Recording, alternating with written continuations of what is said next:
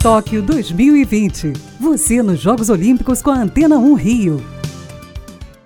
Brasil e Coreia do Sul se enfrentam daqui a pouco, às 9 da manhã, pela semifinal do torneio de vôlei feminino dos Jogos Olímpicos. E a seleção ganhou um desfalque de última hora. A oposta Tandara foi afastada por potencial violação da regra antidopagem.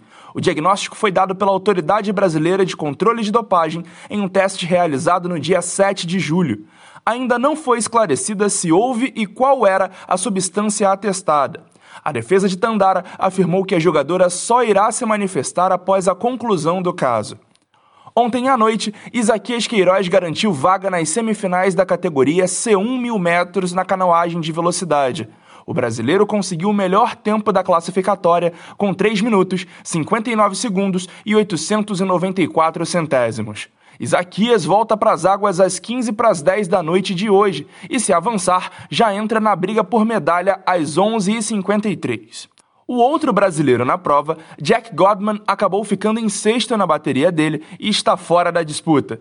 É tempo de Olimpíada, é o Boletim Tóquio 2020 na Antena 1 Rio.